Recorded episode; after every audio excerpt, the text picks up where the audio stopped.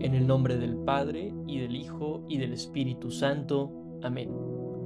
Ven Espíritu Santo, llena los corazones de tus fieles y enciende en ellos el fuego de tu amor. Envía tu Espíritu Creador y renueva la faz de la tierra. Oremos. Oh Dios que has iluminado los corazones de tus hijos con la luz del Espíritu Santo, haznos dóciles a sus inspiraciones para gustar siempre el bien y gozar de su consuelo por Jesucristo nuestro Señor. Amén.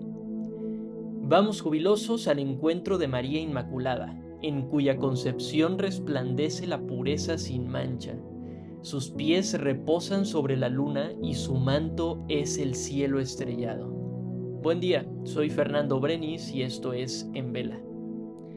Para introducirnos un poco a la solemnidad de la Inmaculada Concepción de María, ubiquémonos en el siglo XIX específicamente un día como hoy, 8 de diciembre, pero de 1854, cuando el Papa Pío IX proclamó el dogma de la Inmaculada Concepción, confirmando la creencia de que la Virgen María fue concebida sin mancha del pecado original.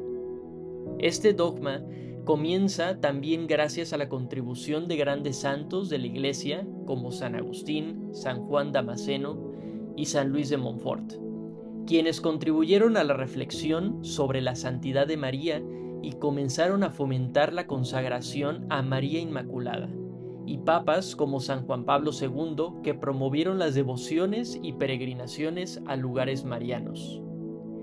La solemnidad de la Inmaculada Concepción ha demostrado ser duradera a lo largo de los siglos, influyendo en la espiritualidad católica y fomentando una profunda conexión con María como modelo y ejemplo. La devoción a la Inmaculada Concepción es rica y diversa, manifestándose a través de diferentes expresiones culturales y espirituales en toda la Iglesia Católica.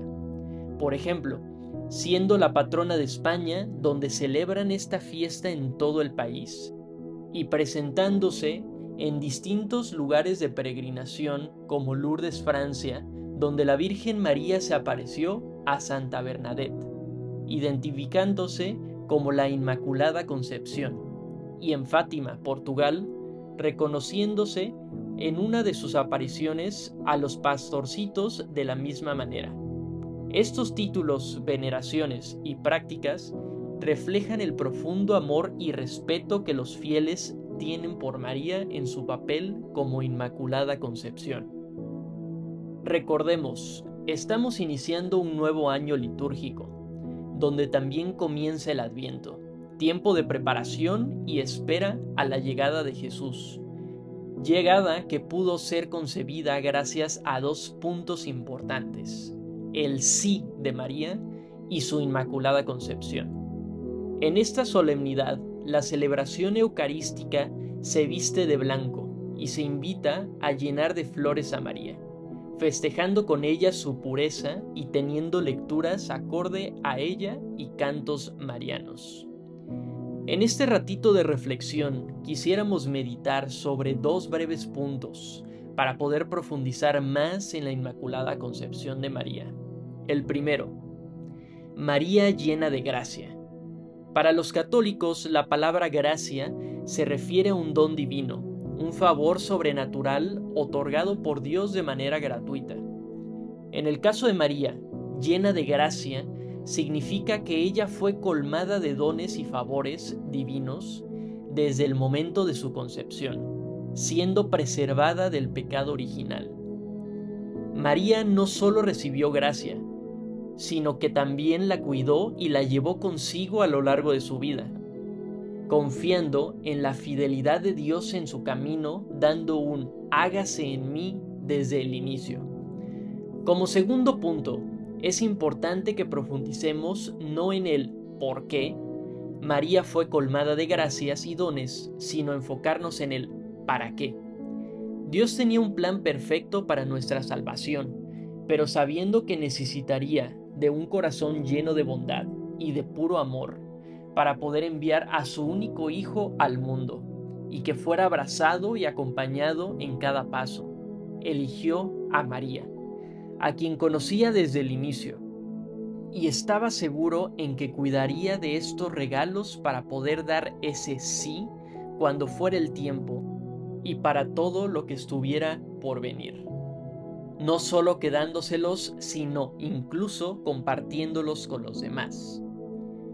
María es y ha sido desde el inicio un ejemplo de pureza para todos los miembros de la Iglesia Católica y aquellos que se adentran a conocer un poco más de ella. Lo ha sido por lo grande de su humildad, corazón y entrega desmedida desde su concepción.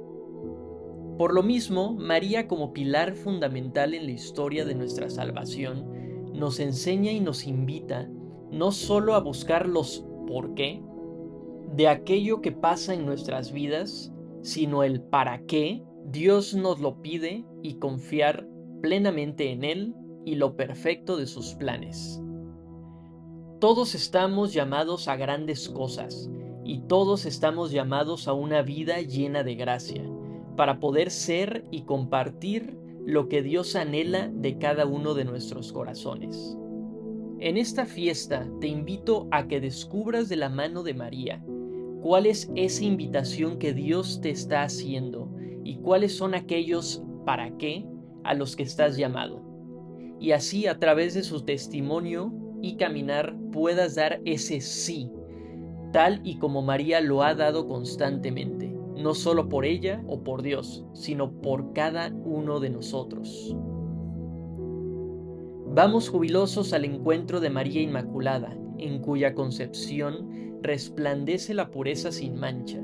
Sus pies reposan sobre la luna y su manto es el cielo estrellado. Te damos gracias, Señor, por todos tus beneficios, a ti que vives y reinas por los siglos de los siglos. Amén. Oh María, concebida sin pecado, ruega por nosotros que recurrimos a ti.